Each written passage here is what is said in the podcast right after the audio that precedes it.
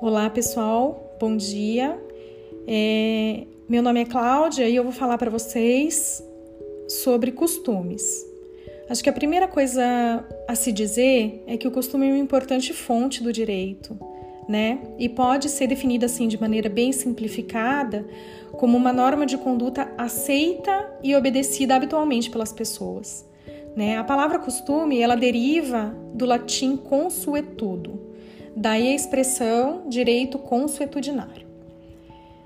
É, falando um pouquinho mais sobre a aceitação dos costumes como fonte do direito, a gente pode citar a própria lei de introdução às normas do direito brasileiro, que alçou o costume uma fonte formal do direito.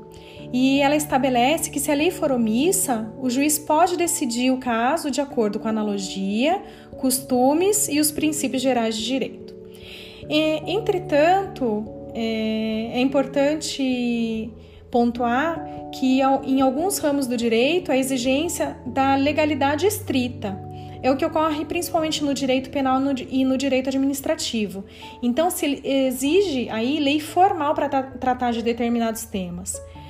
É, como exemplo, dá para citar assim que somente a lei é capaz de definir os crimes e as penas.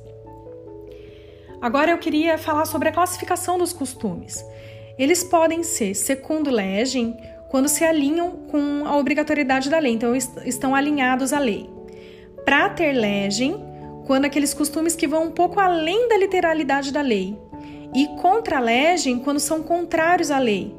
Para a maioria da doutrina, não é possível aceitar o costume contra legem. E por último, eu gostaria de dizer que assim, não é qualquer comportamento habitual que pode ser considerado costume. Existem dois requisitos: um objetivo, um requisito objetivo e um requisito subjetivo, para que é, o comportamento habitual seja considerado costume, tá? O critério objetivo é que haja uma prática reiterada, uma continuidade de comportamento. E o critério subjetivo é que exista a crença social de que aquela conduta é obrigatória. É isso. Obrigada.